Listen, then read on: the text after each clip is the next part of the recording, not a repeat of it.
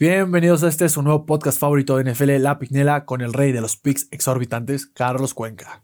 Antes que nada, quiero dar las gracias por estar aquí en el primer capítulo de este espacio creado por un autodenominado fanático analista. Y bueno, nos arrancamos, pero haré una breve pausa para explicarles quién soy, por qué me autodenomino fanático analista. No sé si el término existe, no sé si es real, no sé si lo acabo de inventar, me gustó cómo suena, siento que me describe. Bueno, para los que no lo saben, la gran mayoría, tengo 23 años, juego fútbol americano aquí en México, he tenido la fortuna de jugar varios años ya en categorías infantiles, juveniles y actualmente en intermedia. He tenido la oportunidad también de ser coach en categorías infantiles y juveniles, he sido campeón unas cuantas veces.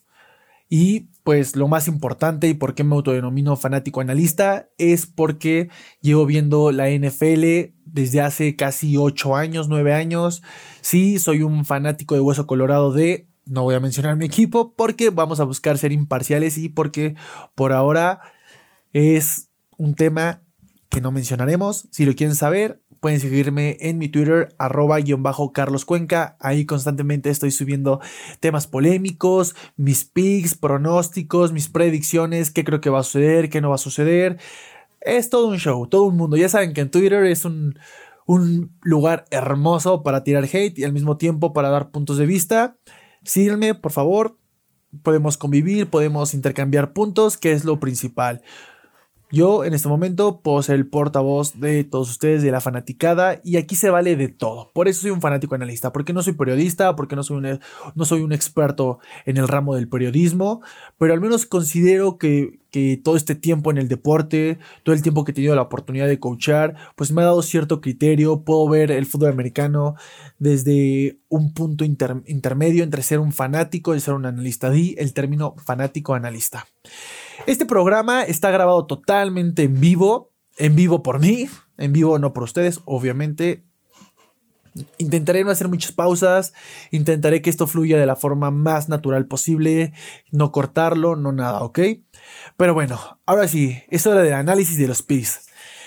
¿Con qué vamos a arrancar? ¿Cuál es el primer capítulo? Nada más y nada menos el Super Bowl 55 que se disputará este domingo 7 de febrero en el Raymond James Stadium hogar de los Tampa Bay Buccaneers, que nos presenta un campeonato histórico de principio a fin, comenzando con el hecho de que es la primera vez que un equipo disputará el Supertazón en su propia casa en 54 años. Así es, 54 juegos, 54 oportunidades de que esto sucediera, y no me parece coincidencia que la única persona que lograra esto fuera nada más y nada menos que el mismísimo God, Thomas Edward Patrick Brady Jr. Para los amigos Tom Brady, quien está disputando su décimo Super Bowl y buscando obtener su séptimo anillo. El único problema es que se enfrentará a Patrick Lavon Mahomes II, el Golden Boy de la NFL, junto a sus imparables e indestructibles Kansas City Chiefs, que buscan entrar al exclusivo club de franquicias bicampeonas del NFL. Lo sabemos, este juego nos presenta de todo. Para muchos, incluyéndome, es la última vez que tendremos un Brady versus Mahomes en playoffs. Y la última vez que vivimos eso fue un partidazo por ahí del 2018, me parece, 2019, no estoy muy seguro. Pero bueno, fue un partidazo, se fueron a tiempo extra, los Pats lo ganan. Pero bueno, un, un upside fue lo que, lo que le dio vida a los Pats en ese juego. Juegazo. Para los que no lo han visto, para los que quieran revivirlo, métanse a YouTube. New England Pats contra Kansas City Chiefs. Playoffs el primer link que tengan, clic y listo, ¿va? Pero bueno, creo que es el mejor momento para que tengamos este partido porque tenemos todo tipo de narrativas. Este campeonato nos presenta un punto espectacular. Vamos a presenciar una batalla entre el mejor de todos los tiempos versus el mejor de la hora. Al menos para mí. Sí, de esta magnitud de este juego. No nos vamos a ir adelantando, vamos a empezar a desmenuzar el pollo, vamos a empezar a ver cómo empezamos a, a averiguar los puntos claves de este juego. Aquí yo, en mi pequeño guion que escribí, tengo una serie de preguntas que, van a ser los temas de los que vamos a hablar durante este capítulo. Este pequeño, corto capítulo, que es el, el previo al Super Bowl 55, ¿va? Primero, ¿cuáles son sus expectativas para este Super Bowl? ¿Qué esperan ver? Quiero saber cuáles son sus expectativas. Métanse a Twitter, comenten, por ahí voy a dejar un tweet y pues espero ver sus opiniones. Mis expectativas para este Super Bowl es fuegos artificiales y creo que para la mayoría de los fanáticos queremos ver eso. Yo entiendo que puede haber muchos analistas, muchas personas que digan, ¿sabes qué? Sí, los juegos defensivos también son entretenidos, claro que sí son entretenidos, pero los juegos defensivos muchas veces suelen ser partidos mucho más técnicos. Uno debe de entender qué coberturas están jugando, deben de entender qué está haciendo cada jugador, cómo se está desarrollando. Y no digo que no lo sepan, no, para nada. Pero esto sí le da un sabor diferente al partido, sí le da un sabor, se disfruta diferente. Un ejemplo, el Super Bowl 53 me parece, que es el de Rams vs. Pats, sí. Fue un juego cerrado, fue un juego de muy pocos puntos, fue un juego que se definió con jugadas claves, fue un partido totalmente defensivo de principio a fin, tuvo muchas cosas, tuvo buen sabor, pero ¿a quién no le gustaría poder tener un partido de fuegos artificiales a los Rams versus Kansas City? Por ahí del, igual me parece del 2018, 2019, igual en fechas, no estoy muy certero, pero yo estoy seguro que ustedes saben de qué partido hablo, porque si estamos aquí es porque nos gusta la NFL y porque sabemos de qué estamos hablando. Y si no, si eres un fanático nuevo, si te has acercado a este espacio para aprender de NFL, muchísimas gracias. Hay que hacer 50-50, métete a YouTube, Google, busca el dato, te va a salir. Y si no, aprende todo lo que puedas aprender. Si me estoy equivocando de fecha, también pueden ir y tirar hate en Twitter. Pero bueno, es lo que espero ver. Espero ver un partido de muchas yardas aéreas, muchas yardas terrestres también, aunque no sé si se vaya a prestar para ese juego, teniendo en cuenta que los Tampa Bay Buccaneers nos presenta una muy buena defensiva contra la carrera. Los Kansas City Chiefs no tanto, pero sabemos cuál fue la historia en el juego de temporada regular. Digo, no podemos basar un Super Bowl en temporada regular, pero al menos sí podemos tener una idea de cuáles son los puntos que cada equipo va a intentar parchar y cuáles son los que van a intentar atacar. Esas son mis expectativas para este Super Bowl. Fuegos artificiales, Tom Brady lanzando más de 300 yardas, también Pat Mahomes tratando de lanzar más de 300 yardas. Yo creo que sin problema lo puede conseguir. Esto es muy interesante, porque sí, sin duda estamos teniendo un enfrentamiento, una de las narrativas extras es la nueva generación contra la vieja generación. Desafortunadamente ya estamos viendo como muchos mariscales de campo que en su momento fueron íconos, Aaron Rodgers, Drew Brees, Philip Rivers, que para mí es un tema polémico, para mí creo que le podríamos dedicar un capítulo entero a Philip Rivers y jamás vamos a acabar porque wow, es todo un tema, pero bueno. Tom Brady a sus 43 años está en un Super Bowl, está de regreso y aquí quiero hacer una pausa. Quiero hacer una breve pausa porque te hablo a ti, fanático, que tal vez, tal vez no lo sé, pueda que estés comparando lo que está logrando Tom Brady y lo que logró Bill Belichick esta temporada. Yo creo que esa novela, olvídate de esa novela, borra esa novela. Esa novela no debe de existir, no debe estar en tu cabeza, no, para nada. Porque no podemos comparar el éxito de un head coach con el éxito de un quarterback. Son situaciones muy diferentes, son situaciones, son polos extremos, sí, yo creo que juntos Belichick Brady eran letales. Pero no, el éxito no podemos colocárselo nada más a uno, decirle gracias a ti lo lograron. No, claro que sí, claro que Tom Brady colaboró muchísimo y en esos seis anillos que, que, que logró en Nueva Inglaterra y las nuevas apariciones, él tuvo muchísimo que ver, sí. Claro que él era parte de la filosofía de la institución, pero Bill Belichick también, y no solamente ellos dos, todo el staff de cocheo, todos los jugadores, todos. Yo creo que un equipo de fútbol americano trabaja como una máquina. Todo debe estar bien engranado, debe estar trabajando en perfecto equilibrio, deben de ir de la mano para que funcionen. Tienen de estar bien aceitados para que cada engrane funcione, no barra, no falle, porque si algo falla, colapsa el equipo. Un claro ejemplo es aquel Super Bowl 49 con la famosa jugada que no fue carrera, que fue intercepción, que le dio un anillo a los Pats, un anillo a Brady. Falló algo ahí. ¿Cuál fue el engrane que falló? Una llamada de, del coach. Un pase que sí iba bien, pero una buena lectura defensiva colaboró para que eso fuera intercepción. Es un ejemplo de qué pasa cuando algo no engrana bien, qué pasa cuando no marcha de una buena forma. Entonces, es algo que tenemos que tener presente y debemos de borrar esa, pues sí, ese debate que hay en redes sociales, estoy en varios grupos de Facebook, estoy en Twitter y constantemente estoy viendo noticias, estoy viendo temas en donde los comparan y oye, a ver, aguanta tantito, no puedes hacer eso. Tom Brady tiene un equipo armado y diseñado para lograr lo que están logrando en este momento, que es estar a un juego de ganar el Super Bowl, de tener un anillo. Y los Pats, los Pats estaban desarmándose poco a poco y están entrando a una, eh, a una reconstrucción de equipo, están rearmando la franquicia. Entonces no puedes esperar que, que tengan los mismos resultados. Es imposible. Ahora, un punto que yo creo que es totalmente válido y que acaba con esto, Tom Brady el año pasado. Tom Brady sí con este equipo, los meta playoffs, ahí está el plus que te brindaba Tom Brady, la seguridad que te brindaba.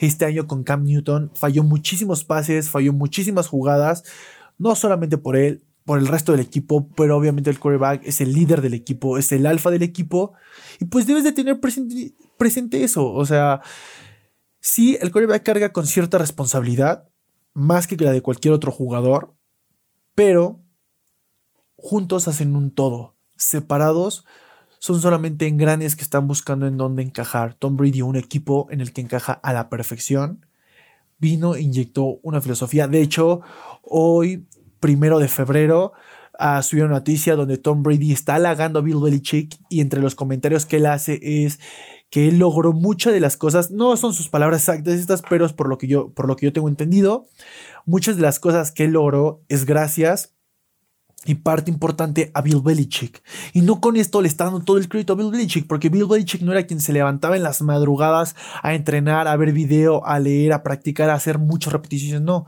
Pero Bill Belichick era el que también trajo con él esta filosofía, la combinó con la filosofía de, de Tom Brady y crearon algo importante. Entonces es un 50-50. Yo creo que lo mejor que le pudo pasar a Nueva Inglaterra de Tom Brady es separar camino con los Pats y, con Brady en este momento fue lo mejor que pudo sucederle a la franquicia y al jugador, porque es momento de que venga un cambio, que, que los engranes embonen de una forma diferente y que cada quien marche de una manera, pues sí, a su manera, a su, a su ritmo. Brady está en el ocaso, entre comillas, de su carrera, porque a sus 43 años está jugando mejor que muchos quarterbacks de 25, 26, 27 años, Goff, Goff, Jared Goff. Entonces, pues bueno, no nos vamos a aclarar más con esto. En conclusión, por favor, no vuelvas a mencionar el tema Brady Belichick como una comparativa, como un punto de debate, porque no lo hay. Cada quien está viviendo momentos diferentes en su carrera. Bill Belichick con, con los Pats en algún momento, en algún momento, pudo haberle ganado a los Seattle Seahawks de un Russell Wilson que venía on fire y se quedaron a una yarda de ganar. En algún momento le compitieron a los Kansas City Chiefs que están jugando el Super Bowl.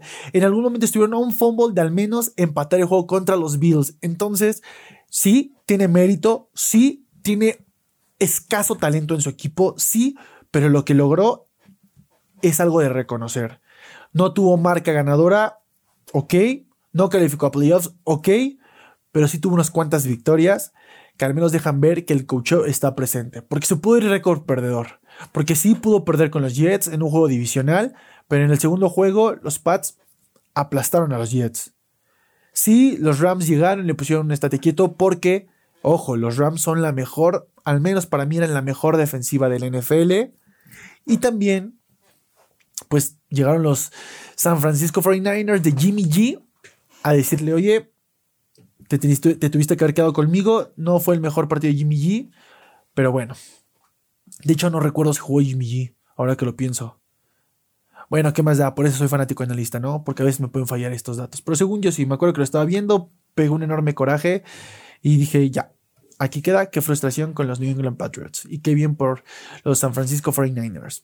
Pero bueno, y Tom Brady ahora está a punto de jugar su Super Bowl número 10 y qué bien por él. En conclusión, mis expectativas para este Super Bowl, fuegos artificiales, muchos puntos, muchas yardas aéreas, un buen ataque terrestre, buenas defensivas, no porque te claven muchos puntos significa que tienes una mala defensiva, no, significa que ambos están ejecutando bien su plan de juego. Yo creo que sí, las defensivas ganan campeonatos, pero porque las defensivas aparecen en los momentos claves. Tú puedes tener un partido de 50 puntos de cada lado y de pronto te sobran dos minutos y tu defensiva tiene el momento más increíble del partido y hace la jugada grande y ¡pum! se acaba. Y ahí es donde una defensiva gana un Super Bowl como en el 49. ¿Por qué pongo de referencia el 49? Porque para mí el 49 fue un partido que dejó ver muchísimas cosas muy buenas y para mí, al menos de las últimas dos décadas, el Super Bowl 49 es el Super Bowl que define lo que debe de ser un Super Bowl. Fue un partido de, de varios puntos, más de 20 puntos para cada equipo, un partido con jugadas espectaculares, recepciones espectaculares, carreras espectaculares, jugadores espectaculares de ambos lados y un final espectacular. Pero bueno, es hora de que pasemos a otros temas. Vamos a empezar a desmenuzar ahora sí, poquito a poquito a los candidatos según en el orden que llegaron a Florida. Y vamos a empezar con los Tampa Bay Buccaneers. ¿Por qué Tampa Bay le ganó a Green Bay? ¿Cuáles son los puntos fuertes de Tampa Bay? ¿Cuáles fueron los puntos débiles de Tampa Bay? Yo creo que la razón, no número uno, pero sí una de las más importantes por la que los Bucks le ganaron a los Packers es Aaron Rodgers. Aaron Pecho Frío Rodgers. Para las personas que me siguen en Twitter, para los poquitos seguidores que están ahí al pendiente, saben que toda la temporada, desde pretemporada, fui el. ¿Qué podría ser? El hater número uno de los Green Bay Packers. No porque sean un mal equipo, no. Sí porque en el momento en el que toman a Jordan Love en el, en el draft, digo, oye, qué falta de respeto para Aaron Rodgers. ¿Qué están intentando hacer? ¿Motivarlo? ¿Meter competencia? Puede funcionar. Pero ¿qué falta para un coreback de su calibre? Que como primer pick traigan un coreback y digan, oye, aguas, que ya está tu reemplazo. Es válido hacerlo. Sabemos que así llegó Rodgers a, a los Packers, pero me molestó muchísimo. Y desde dije, ¿sabes qué? Vamos a atacar con todo a los Packers. Obviamente con, con aspectos creíbles, con aspectos, con puntos reales y no nada más con hate, porque tampoco se, se trata de ser eso. Recuerden, somos fanáticos analistas de ahora en adelante y necesitamos estar en un punto medio. Pero bueno, es uno de los puntos importantes por los que no ganaron, porque Aaron Rodgers no quiso que, no quiso que perdieran. Yo creo que que Rodgers tuvo muchísimas oportunidades. En algún momento, ojo, uno de los puntos débiles de los Tampa Bay Buccaneers fue Tom Brady. Esas intercepciones, cuando se pudo ir dos posiciones arriba, en el tercer cuarto me parece, sentencian o marcan un punto donde los Packers pudieron hacer algo explosivo, pudieron darle vuelta al marcador o al menos pudieron estar dentro del juego y no lo quisieron aprovechar. La jugada polémica. Vayamos con la jugada polémica. Aaron Rodgers, tercera oportunidad, 10, 15 yardas aproximadamente del touchdown, con toda la brecha para correr directo a la zona de anotación y decide lanzar. ¿Qué pasó por la cabeza de Aaron Rodgers en ese momento? yo escuché un comentario en donde mencionaban que Rodgers dijo que no había corrido porque él creía que se iban a jugar en cuarta oportunidad. No sé si sea cierto, no estoy muy seguro de ese dato, no recuerdo quién me lo contó, pero sea cierto o no sea cierto, igual algún fanático cree lo mismo. No. No puedes estar dando por hecho qué va a pasar la siguiente jugada. No puedes dar por hecho que, qué decisión van a tomar después, porque sucede lo que sucedió este partido.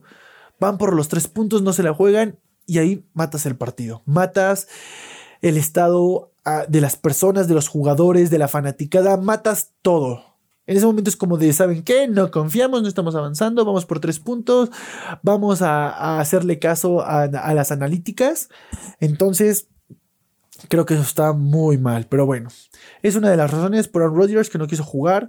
Como ya lo sabemos, Aaron Rodgers es un, es un fracaso en estas instancias. En algún momento dije que estas eran las mejores oportunidades en muchísimos aspectos que ha tenido para para ganar un juego de campeonato, para llegar al Super Bowl.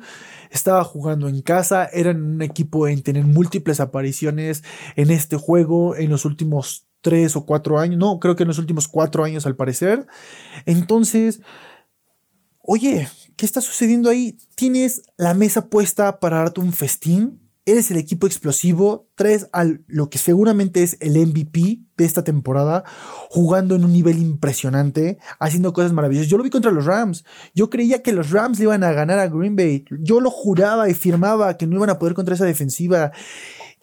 Y Rodgers los hizo ver horrible. De hecho, hay una jugada en ese partido donde Rodgers rola hace un engaño que va a lanzar, el defensivo comete el error número uno de un, de un defensivo que está presionando al coreback, que es saltar, y se va Rodgers.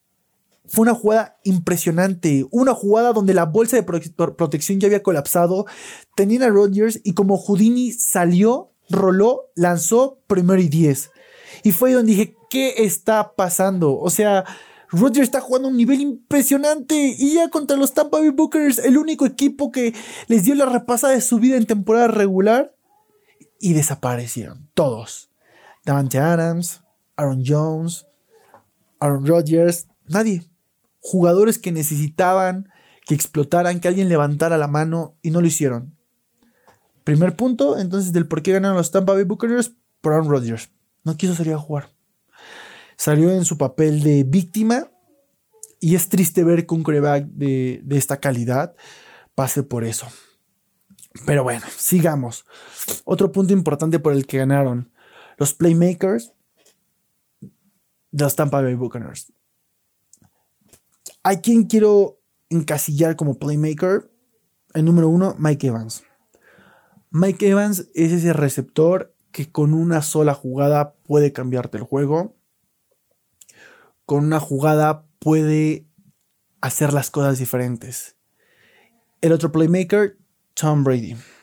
Tom Brady para mí, wow, marca diferencia, como ya lo mencioné en puntos anteriores. Sí, es momento de cromárselo un poco a Tom Brady porque creo que todos deberíamos hacerlo, porque lo que está haciendo en este momento de su carrera es impresionante. Tiene un equipazo. Decidió traer al Gronk y decidió traer a nuestro queridísimo amigo Antonio Brown. Y vean, no necesita de ellos realmente. El Gronk, estamos viendo un Gronk a su 10-20%. En cambio, está haciendo ver como playmakers a otros jugadores que no son playmakers. Quitando a Evans y a Goodwin, los demás no son playmakers. Y los está haciendo ver como playmakers. El número 10, se me acaba de olvidar su nombre en este momento. Qué mal momento para no tener mi libretita con mis apuntes a la mano. Pero bueno, el número 10 de los Tampa Bay Buccaneers, creo que su primer nombre es Tim. Tim Miller, si no estoy mal, no recuerdo. Me parece que es Tim Miller. Pero bueno, el número 10 de los Tampa Bay Buccaneers. Wow, antes de que se acabe el medio tiempo, ese, esa jugada, ese pase, todo perfecto. Touchdown. Impresionante. Pero bueno, continuamos con esto. Otro punto por el que yo considero que, los Tampa Bay Buccaneers ganaron, el juego terrestre apareció en momentos importantes. Leonard Fournette con su carrera touchdown, su primera carrera touchdown del juego. Lo, logran taponear en la parte trasera de la bolsa, escapa, corre a zona de anotación, se quita unos cuantos, rompe unas cuantas tacleadas, anota wow, es el Leonard Fournette del primer año de, novato que vimos. En algún momento leí por ahí que, que, él decía que era la primera vez que no iba a tener a una defensiva de siete hombres encima de él. Desafortunadamente, no es el Leonard Fournette que todos quisiéramos ver, no es ese gran jugador explosivo, pero sí que a veces tiene jugadas explosivas.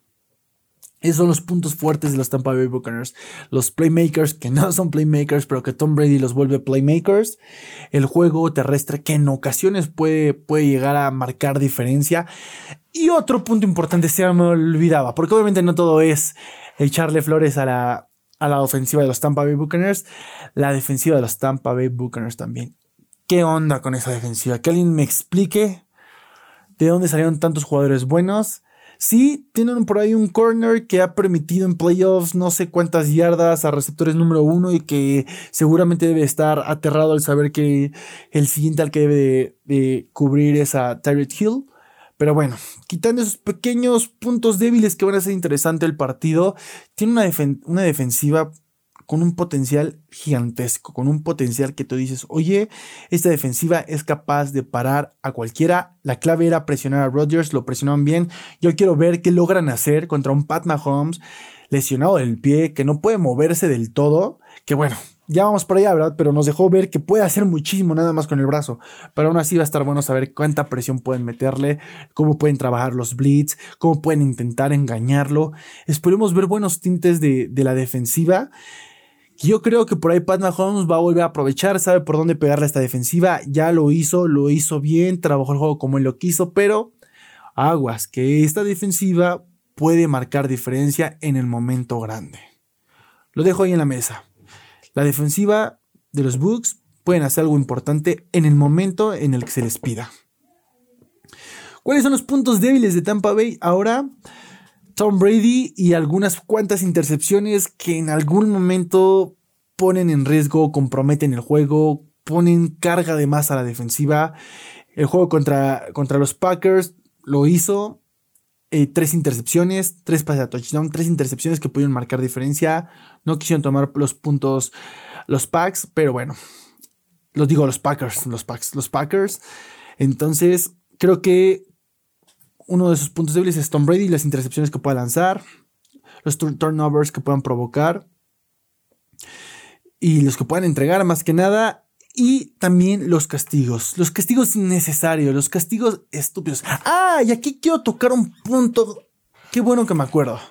Aquí quiero tocar un punto importante. Para todas aquellas personas que creen que la NFL está arreglada y que los oficiales tienen un favorito y marcan más de un lado del otro, no.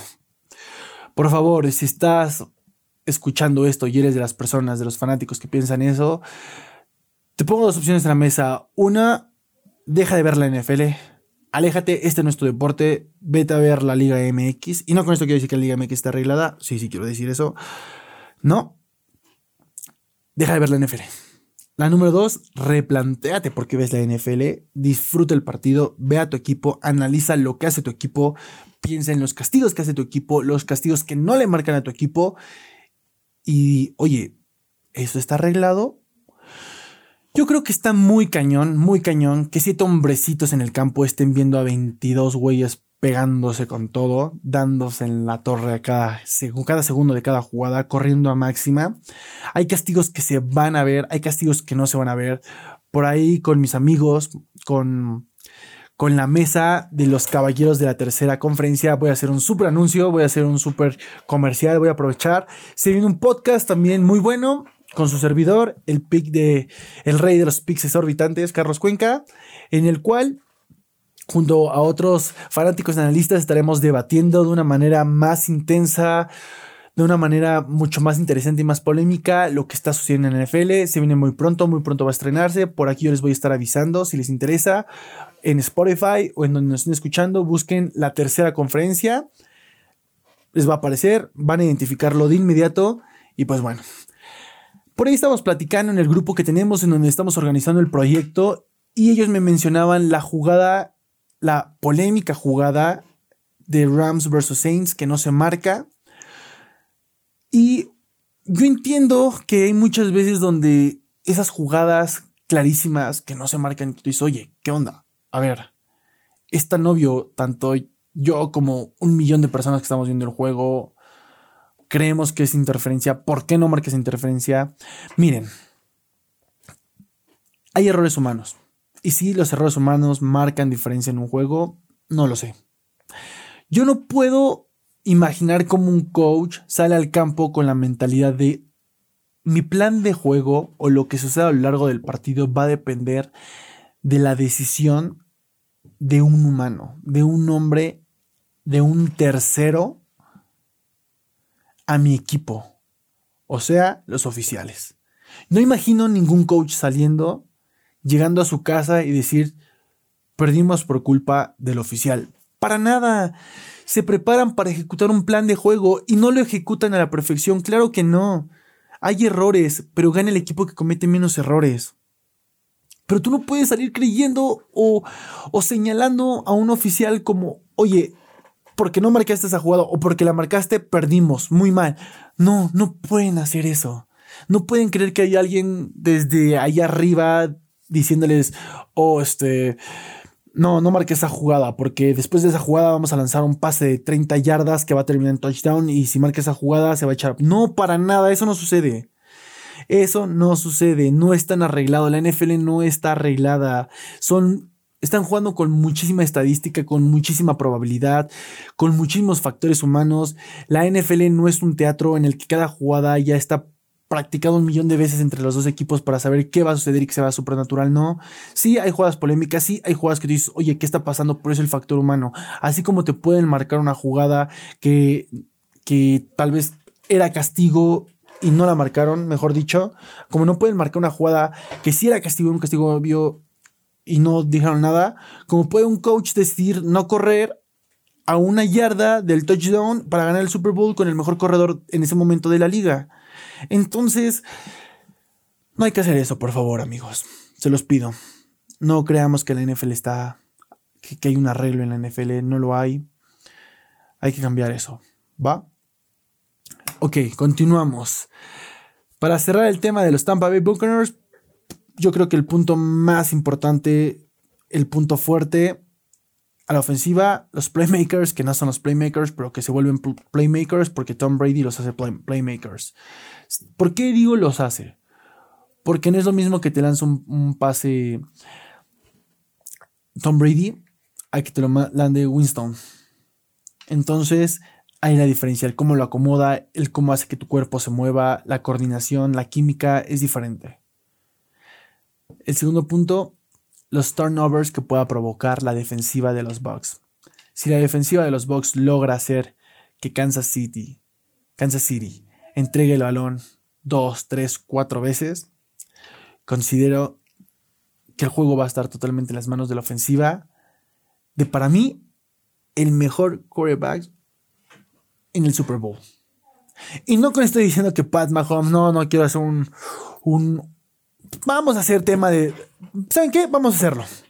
Polémica creada. Tom Brady es mejor que Pat Mahomes en el Super Bowl. Es el mejor coreback en el terreno de juego y por mucho. Así de sencillo. Es la polémica del día de hoy. Lo escucharon del rey del pick exorbitante. Tom Brady es mejor que Pat Mahomes en este juego.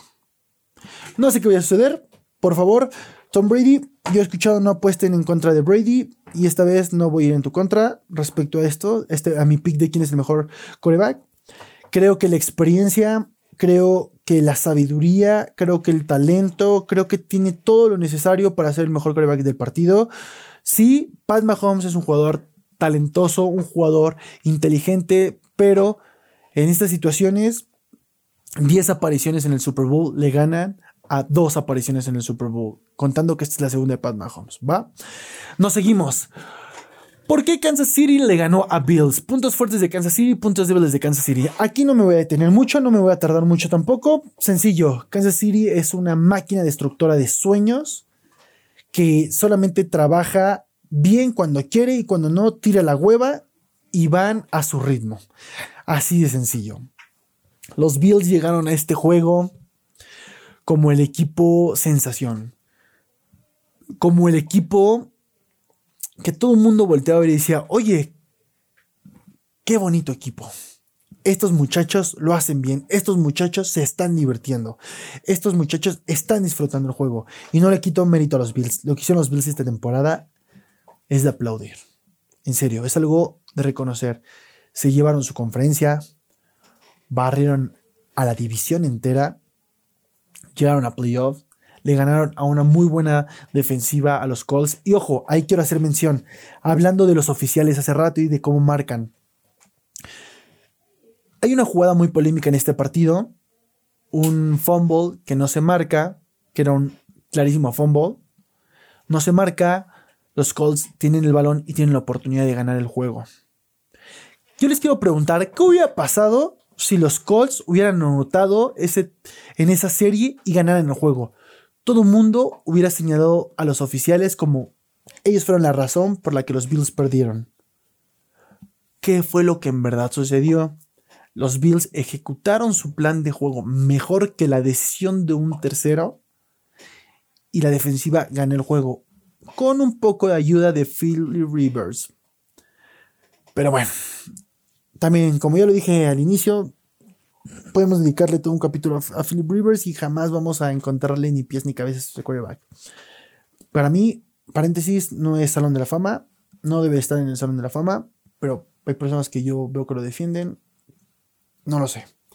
Mi punto de vista, igual en algún momento hago un capítulo específicamente de Philip Rivers, pero no lo creo. No, no, no creo que sea un quarterback que merezca ese, el lujo de que el pick que el rey del pick exorbitante hable de él. Bueno, continuamos.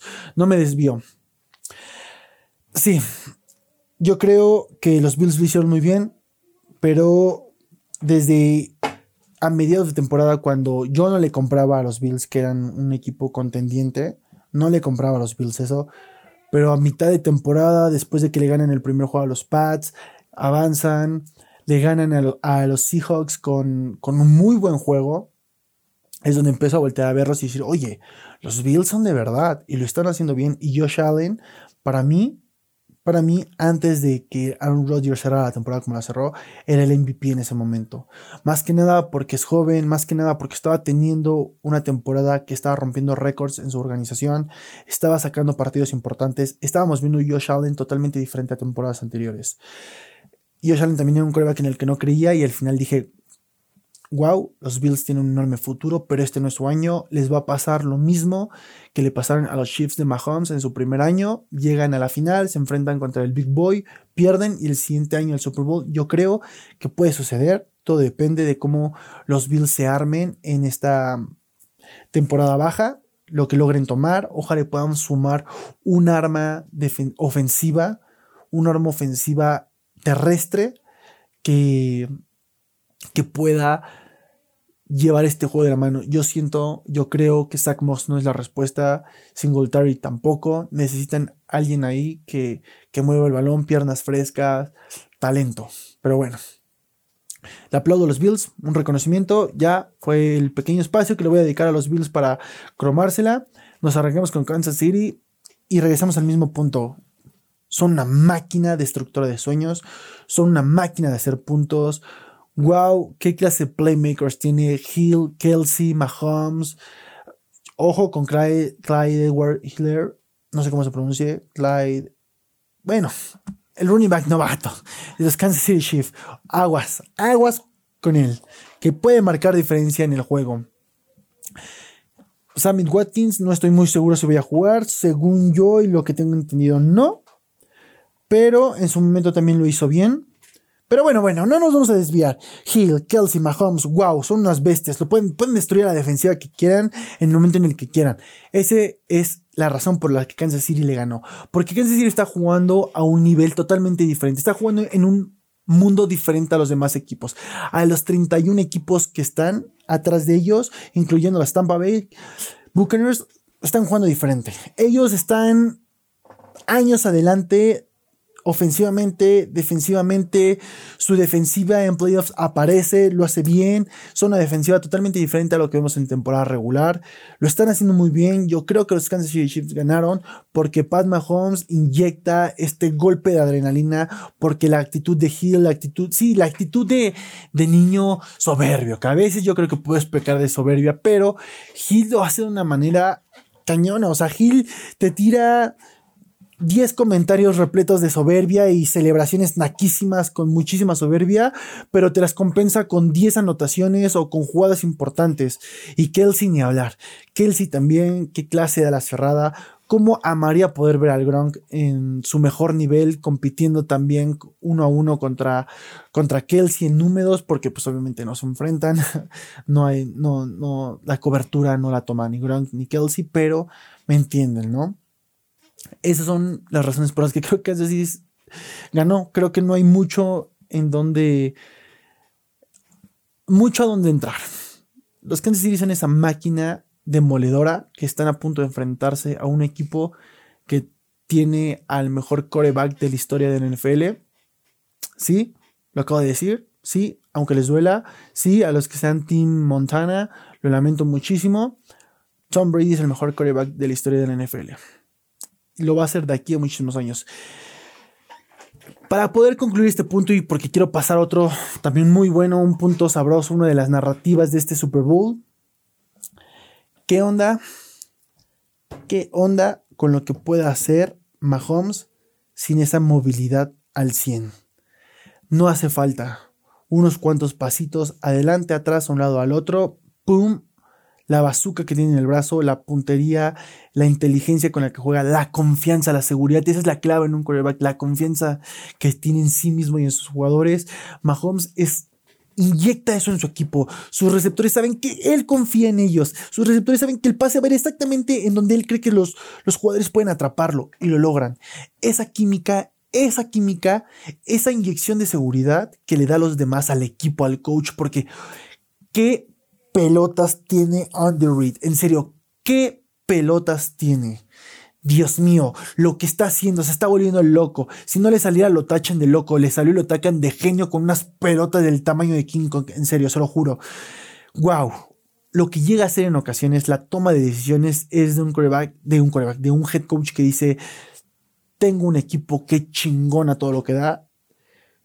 Puede hacerlo y lo va a hacer. Y no no, no, no apostaría que en algún momento vamos a ver un tercera y treinta y va a ser una jugada totalmente ridícula que va a tacharlo de mago a él y a Mahomes y de un equipo que dices, ¿cómo lo hicieron? No lo sé, pero consiguieron las 30 yardas y aparte se llevaron otras 15 yardas. En serio, una cuarta y 30 en su propio campo. Estoy casi seguro que si Andy Reid confía en su equipo, no importa que digan los números, no importa que digan los expertos, va a decir, juégatela y la van a hacer. Así de cañones son los Kansas City Chiefs. Así de imparables son los Kansas City Chiefs. Entonces, eso está cañón, lo cual considero que es un arma de doble filo. Porque ahora entramos con los puntos débiles. Las pelotas del señor Andy King Kong Reed a veces pueden subirse a la garganta y se puede ahogar con ellas mismas. A veces no le puede salir. Hay un par de jugadas que son tan fantasiosas y tan tan asombrosas que son ridículas. Y de pronto va a llegar alguien que les va a ajustar eso y les va a decir, oye, aquí no vienes a jugar tocho, ponte a jugar fútbol americano y por ahí pueden sacarle un susto a los Tampa Bay, digo a los Kansas City Chiefs. Creo que es uno de los puntos débiles. La defensiva en algún momento puede aflojar. No sé si será la defensiva que pueda marcar diferencia en un momento clave. Sí que tiene jugadores importantes. Sí que tiene un cuerpo de cornerbacks. No es el mejor. Tampoco es tan bueno, pero es bueno. Es regular puede hacer el trabajo contra los playmakers de los Tampa Bay Buccaneers. Pero, pues lo vamos a ver en el Super Bowl. Creo que los puntos débiles son eso. Lo creativo que se puedan poner puede a veces llevarlos a la baja. Eso y que también. Y que tan. No podría decirlo confiados llegan al Super Bowl. Sí, están buscando el bicampeonato. Sí, Mahomes da esta inyección de seguridad. Sí, pero a veces. Si un equipo peca de soberbio, paga caro. Y no sé si este vaya a ser el caso de los Chiefs, que sí, se ve que se están pasando a todo dar. Están en nada de jugar un Super Bowl. Su segundo Super Bowl al filo. Pero me preocupa eso. Me preocupa que llegue el día de juego. Y esas mismas razones, todo esto mismo, todo lo bueno que acabo de decir de ellos, también lo piensen ellos. Ojalá y no, ojalá y si su manera de pensar sea totalmente diferente porque si no, siento que eso puede hacerlos aflojar, esos desniveles de creer que pueden apretar en el momento que ellos quieren, siento que en algún momento puede traicionarlos, en algún momento puede hacerlos tropezar y simplemente van a fallar ahí. Y cuando estás con un coreback, estás compitiendo contra un coreback como Tom Brady, no puedes hacer eso. No puedes darle vida, no puedes darle oportunidades porque las va a tomar. Cerrado de ojos.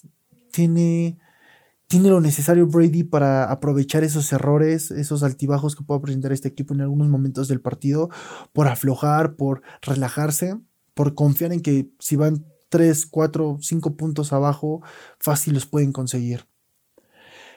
Así que, ah, un, último punto antes de, antes de concluir con, con este podcast, ya llevamos casi una hora. Creo que no lo estoy haciendo mal para para hacer mi primer podcast. ¿Qué opinan ustedes? Escriban en Twitter. Prometo contestar todos los tweets. Nada más tengo 25 seguidores. Entonces tengo muchísimo tiempo para contestar sus tweets. Así que arroba guion bajo Carlos Cuenca. Vayan, tienen hate, vayan, compartan sus opiniones polémicas. Vayan y díganme qué piensan al respecto. Si quieren decir, hey, el rey de los pics exorbitantes está loco. Estás en lo correcto. Entonces, ya se me olvidó cuál era el otro punto era algo respecto a Mahomes. Ah, aquí está el otro punto. Recordé cuál era el otro punto. Y como yo les prometí que no iba a cortar el podcast, que no iba a editarlo, porque esto debe ser una charla auténtica, porque estamos platicando. Por ahí, Tony Romo dijo: Es el partido más importante de la carrera de Pat Mahomes, porque si lo gana, es el punto para que en un futuro pueda ser mejor que Tom Brady. ¿Qué quiere decir con esto? Que si en algún momento Mahomes logra los mismos, las mismas metas, objetivos que Tom Brady durante toda su carrera, si le gana el próximo domingo el Super Bowl, va a ser el punto por el que todo el mundo va a decir, oye, le ganó el Super Bowl a Brady, es mejor que Brady. Y sí, es un punto totalmente válido, y sí, lo creo. Yo creo que para que un coreback se quite la etiqueta, un buen coreback se quite la etiqueta de, ah, es mejor que tal, debe de superarlo en logros y en todo para que ahora él sea el nuevo punto de comparativa. ¿Qué quiero decir con esto? Antes de que Brady lograra romper los récords de Montana y lograra superar a Montana en anillas y en todo, la comparativa era, ah, Brady es mejor que Montana, ah, Brady es, sí, es mejor que Montana. Ese era el punto de comparativa, el decir si superaba o no a Montana supera a Montana y ahora el tema ya no era si es mejor que Montana, ahora el tema es, ¿es el GUAP? ¿Es el mejor jugador de la historia? Ya no estaba compitiendo contra una persona, estaba compitiendo contra un término, contra una etiqueta. Mahomes podría hacer lo mismo, porque sin duda Mahomes ahorita está en el, ¿es mejor que Brady? ¿Puede ser mejor que Brady? Ya veremos en unos años si logra obtener anillos, récords, etcétera, para que cuando lo supere el punto clave sea este partido y nos remontemos a 10 años al pasado y digamos, hace 10 años Mahomes le ganó un Super Bowl a Brady y por eso es mejor. Ya lo superó y aparte le ganó un Super Bowl cuando era su segundo apenas. Entonces, este es el partido. Esto es lo más cercano que vamos a tener a lo que algún día muchos soñamos ver, un Montana versus Brady. Porque si eres fanático de la NFL, debes de saber que ver ese partido hubiera sido una joya. Todos hubiéramos amado ver ese partido. Es como si nos metíamos con la NBA y quisiéramos ver un, LeBron James versus Michael Jordan. Wow, que yo creo que Michael Jordan destrozaría a LeBron James, pero es tema de polémica también. Soy medio old school, medio new school, entonces, pues bueno, creo que Tony Romo tiene la razón ahí. Para los que no lo saben, vayan y vean cómo narra Tony Romo, cómo reacciona. ¡Wow! Magia. En serio, magia pura. Si no saben inglés, no se preocupen, pongan subtítulos, lo van a disfrutar igual. Sus reacciones. Qué bueno es Tony Romo como analista, en serio. Qué bueno es. Y se disfrutan los partidos. Increíble. Es algo que deben de vivir como fanáticos de NFL. Pero bueno, continuamos. Para cerrar, entonces, ¿Qué va a pasar en el Super Bowl? ¿Quién va a ganar? ¿Quién va a perder? ¿Y por qué? Este es el momento de la verdad. Tengo que admitirles algo, no preparé mi pick. Para hacer mi primer capítulo llegué, me senté frente a mi computadora y dije, vamos a grabar, tengo las preguntas anotadas y como vaya saliendo, espero no estar metiendo la pata. Pero bueno, ganador, perdedor y por qué. Qué buena pregunta. Sé que ustedes también lo están pensando o tal vez ya tienen su, su ganador. Y tengo que decirles algo. Yo voy este partido con nada más y nada menos que... No, no, no, no, no puedo ir en contra del Golden Boy Patrick Mahomes. Sí, yo sé que tenemos a Tom Brady, yo sé que tiene todo, pero es que me voy no solamente no, ni siquiera puedo decir ya que Mahomes es el mejor quarterback, porque puntos antes ya dije que Brady lo era en el partido y no me puedo echar para atrás ahora en eso. Y no me voy a echar para atrás. Pero Kansas City tiene un mejor equipo a la ofensiva. Kansas City le metió el pie en temporada regular a, a los Bucks. Y creo que lo van a volver a hacer. Creo que Creo que lo van a volver a hacer. Creo que van a conseguir el bicampeonato. Creo que este va a ser el punto donde vamos a ver la nueva era de Mahomes. Y con esto no quiero decir que Brady no va a lograr. No va a lograr algo grande. Brady ya tiene seis anillos. Brady ya rompió los récords. Brady ya es considerado el mejor jugador de todos los tiempos. Gano o pierde este partido, siempre va a ser considerado el mejor jugador de los tiempos hasta que Mahomes lo supere. Cosa que lo veo difícil, pero puede lograrlo. Pero creo que esta va a ser el momento en el que la pequeña cabra, la cabra joven, la cabra bebé, vaya y le diga a la gran cabra, gracias, prometo cuidar tu legado de aquí hasta que mi carrera dure o hasta donde las lesiones me lo permitan. Gracias por inspirarme. Ven conmigo, abuelo, que es hora de descansar. Siéntate y prometo por siempre llevar este anillo en conmemoración tuya. Así que sí, amigos. Mi pick es nada más y nada menos los Kansas City Chiefs. Voy de lleno con ellos.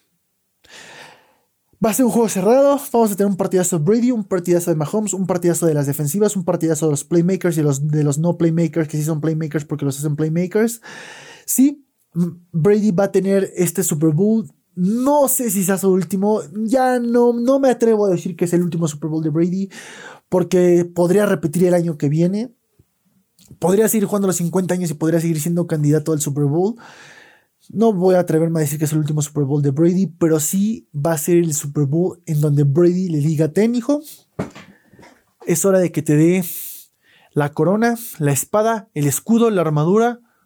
Vas, es tu momento, haz la NFL tuya, que este fue mi, mi despido tal vez, mi last dance.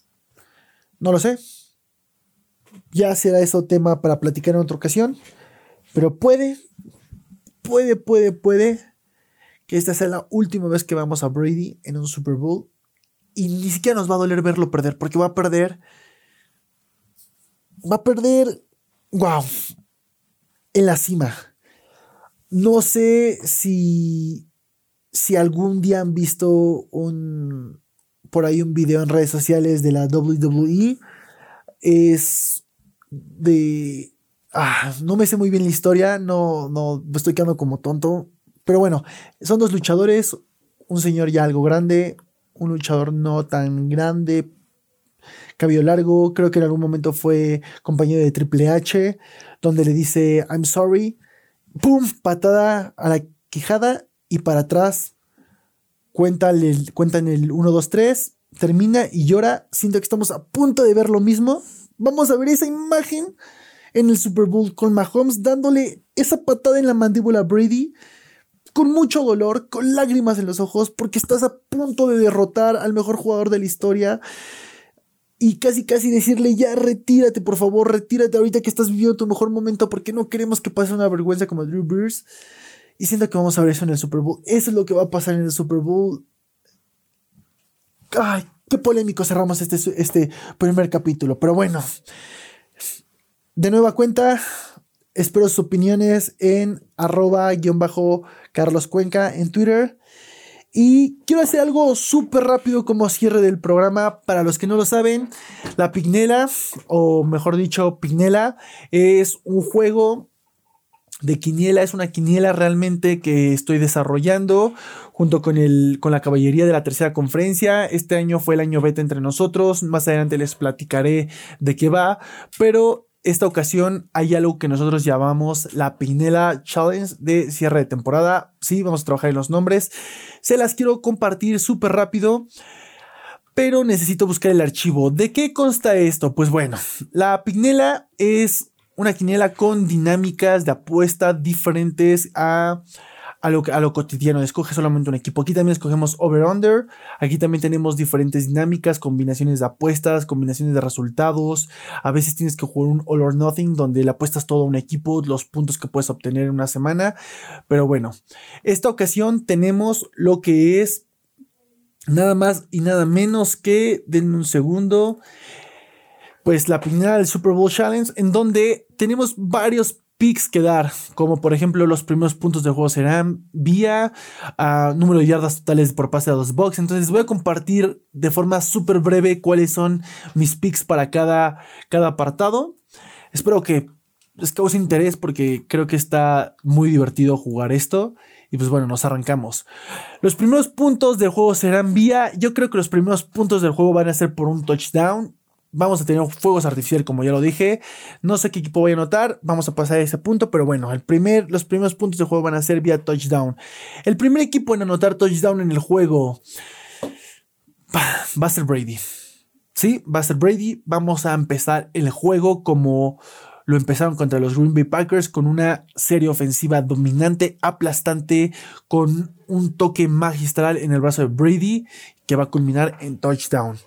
El primer touchdown del juego será vía, como ya lo dije, va a ser vía pase. Tom Brady va a lanzar un hermoso arco iris, no sé a quién, no, pero va a ser vía pase. La diferencia de puntos al medio tiempo, este es over-under. Tenemos 6.5 como over-under. Yo voy con el, con el over. Creo que la diferencia al medio tiempo va a ser mayor de 6.5. Vamos a ver un giro en el marcador muy bueno. No sé de quién, pero lo vamos a ver. La diferencia de puntos al final del juego, over-under de 6.5, voy con el under. Va a ser un juego cerrado, vamos a terminar con el dramatismo a tope. Este juego va a estar cerradísimo. Vamos a tener un marcador liviano, relajado en, las, en los dos primeros cuartos, pero cuando llegue el tercer y cuarto cuarto es donde el Super Bowl 55 nos va a ofrecer lo mejor. El resultado del volado, aquí vamos a ser random, vamos a ir con Cruz. Equipo que gane el volado. Van a ganar los Chiefs. ¿Y por qué van a ganar los Chiefs? Bueno, los Chiefs van a recibir van a recibir la defensiva de los Bucks, los va a parar cuatro y fuera, entra Tom Brady y tiene una serie de anotaciones donde todo el mundo va a decir, oh, ¿qué está pasando? Oh my God. Tom Brady va a destrozar, nos acaba de mostrar algo impresionante y no va a ser así. Pues bueno, el equipo que va a recibir primero, ya dije que los Chiefs. Número de touchdown por pase total en el juego, over-under de 6.5. Aquí estamos hablando que si vamos con el over, debemos de tener más de 6.5 touch, eh, sí, pases, touchdown por pase, o sea, 7 pases de touchdown más. Y aquí voy a ir por mero gusto y porque es lo que de verdad sueño, yo voy con el over de 6.5. Sí, espero ver una lluvia de touchdowns aéreos y aquí también voy a dar me voy a dejar con el fanatismo con el siguiente punto. Número de touchdowns por carrera total. Over-under de 4.5. Voy con el over. Creo que vamos a ver 5 touchdowns en el juego. Terrestres, sí. Estamos hablando de muchos puntos. Tanto por los touchdowns aéreos, por terrestres, va a ser un juego de muchos puntos. Y eso espero, en serio, porque sí, me gustan los juegos defensivos, pero quiero ver que el juego de el mini God contra el God sea fuegos artificiales. Número de intercepciones total en el juego, over-under de 2.5. Por lo mismo que va a ser un juego aéreo, siento que las dos defensivas vamos a ver muchos intercambios de balones. no. Creo que vamos a ver under, vamos a ver dos intercepciones. Creo que los quarterbacks pueden cuidar bien el partido. Creo que Brady no va a repetir la situación de las tres intercepciones del juego. Yo creo que se van a ir uno, uno y uno y hasta ahí. El número de touchdown por pases de Bugs. El número de touchdown es over-under de 3.5. Yo voy con el over. Va a haber más de 3.5 touchdowns por pase de los Bucks. Número de touchdown por carrera de los Bucks. Yo creo que aquí es donde los Bucks pueden marcar diferencia. Y voy con el, con el, con el over. Voy con 2.5. Voy over de 2.5. Número de turnovers provocados por Bucks. Es el, el over-under es de 2.5. Voy con el under. Ya lo dije, Nada más creo que va a haber un intercambio de posición de los Kansas City Van a, van a tener una pérdida de balón. Yo creo que va a ser por intercepción, pero pues aquí se vale todo. Igual puede ser por fumble y no hay intercepciones. Número de touchdown por pase del Chief. Ya lo dije, mi fanatismo está hablando. El over-under es de 3.5. Voy con el over. Va a haber más de 3.5 ah, touchdown por pase. Número de touchdown por carrera de los Chiefs. Aquí es donde yo creo que no. Yo creo que va a haber. El over-under es de 2.5. Yo voy con el under. Creo que en pases vamos a tener hasta 5 pases de touchdown, tal vez. Vamos a tener un juegazo. Yo creo que no vamos a ver mucho juego terrestre, mucho touchdown terrestre, pero bueno, quién sabe. Igual y una de esas el juego se vuelve totalmente terrestre y tenemos muy pocos pases a touchdown. Número de turnovers provocados por Chiefs. El over-under es de 1.5. Voy con el under. Yo creo que también nada más va a haber un intercambio de posición, una intercepción por ahí de Tom Brady. Debe de suceder. Pero bueno. Número de yardas totales por pase de los Bucks. 285.5 es el over-under. Si ya dije que van a lanzar muchos pases, muchos touchdowns aéreos, debo de ir con el, con el over. Voy arriba. Número de yardas totales por carrera de los Bucks, 175.5. Creo que esto es un número muy elevado para lo que pueden lograr. Creo que los Bucks van a avanzar por, por el juego aéreo. Cuando lleguen a zona roja van a ocupar carreras. Por ahí es donde podemos apreciar carreras. Entonces yo creo que si llegan a las 100 yardas terrestres es mucho. Entonces voy con el under. Número de yardas totales por pase del Chiefs, 305.5. Lo mismo que, que el tema de los touchdowns aéreos voy arriba, voy con el over.